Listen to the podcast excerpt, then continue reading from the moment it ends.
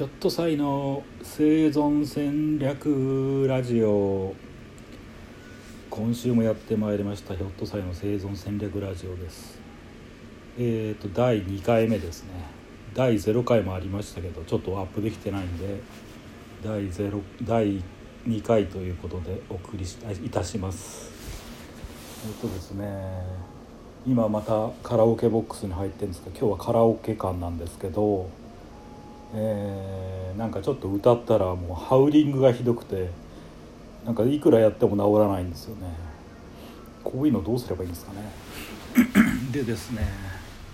まあカラオケビール1杯飲んでカラオケを一人で歌って気合い入れて始めたんですが、えっと、生存戦略ということでまああれですねなんかこう毎週のテレビ番組面白いのが例えばドラマだったりアニメだったりやってると週1日は週1週間なんとか生きていけるんじゃないかなっていう話なんですがまずねえー、っとそんな感じでそういうのを見るのもいいかなと思っております。えー、なんか2年前ぐらいは真田丸がやってて NHK の大河でですねあれが楽しみで割と日曜日になってああ撮れてるよと思うとテンションが上がってなんかこう1週間まあなんとか生きていけるよっていう感じになってましたね、まあ、今はそういうのがないんですけどえー、なんか今アニメを見てましてえー、っとですねなんかグリッドマンっていう SSSS グリッドマンとかいうアニメがありましてですね。これ貯めといて割と話題になったんで一気に見たんですけどまあ結構面白かったですね。うんそんな感じで今期はあと「ゾンビランドサガ」っていうアニメを見ております。これまだ6 7話ぐらいまでしか見てないんですけどまあちょっとまた一気に今年終わるまでに一気見して終わらせたいなと思っております。そんな感じで皆さんはアニメとか見てますかね？まああとドラマもやってたりすると面白かったりするんですけどドラマもなんか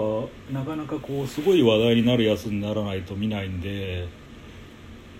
その何て言うのか前だとなんだろう。えー、っと何て言ったかな。忘れちゃいましたね。えー、っとね。うんなんだっけな。忘れた。そうそうそう。ドラマもまあたまに撮り続けてみたりはします。うん。こういうコンテンツっていうか作品がないとなかなか日々の生活に潤いがなくなってしまうんですよね。うんあとはまあ最近漫画とかもあんま読んでなくてそうですね、まあ、本とかは結構あれですね。なんかセブンイレブンとかで棚に並んでるとちょっと、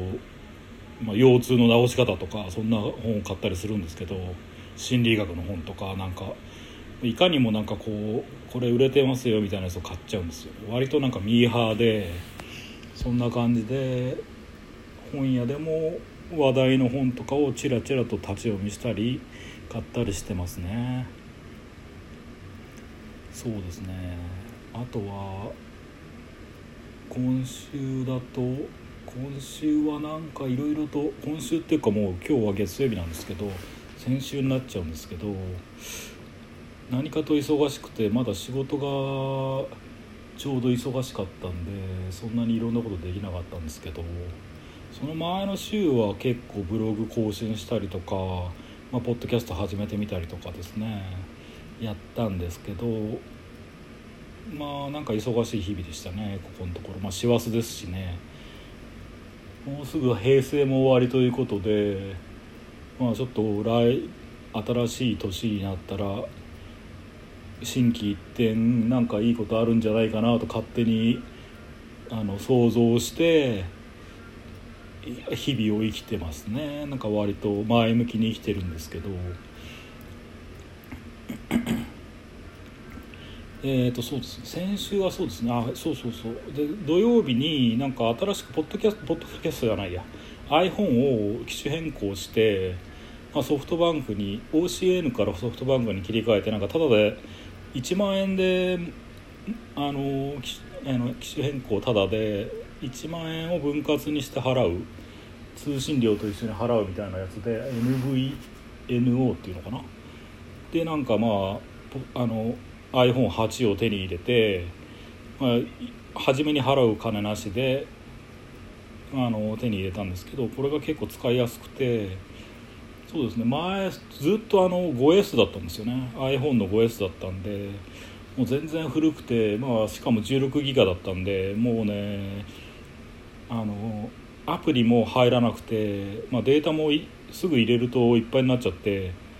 まあ、ポッドキャストとかも取りためとくといっぱいになって消さなきゃいけなくなったりしたんですけど、まあ、なんか64になったんで、えー、っとだから4倍か。うん。もうね全然気にしないでできるし早いし、まあ、非常にいいんですよね。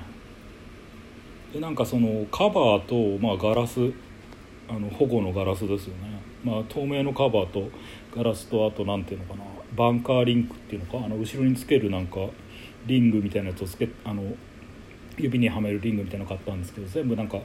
100円ショップのセリセリアセリアっていうところで買ったんですよ。で、まあ、ここで全部揃うんで、まあ、300円ちょいであの本体以外は揃えて、まあ、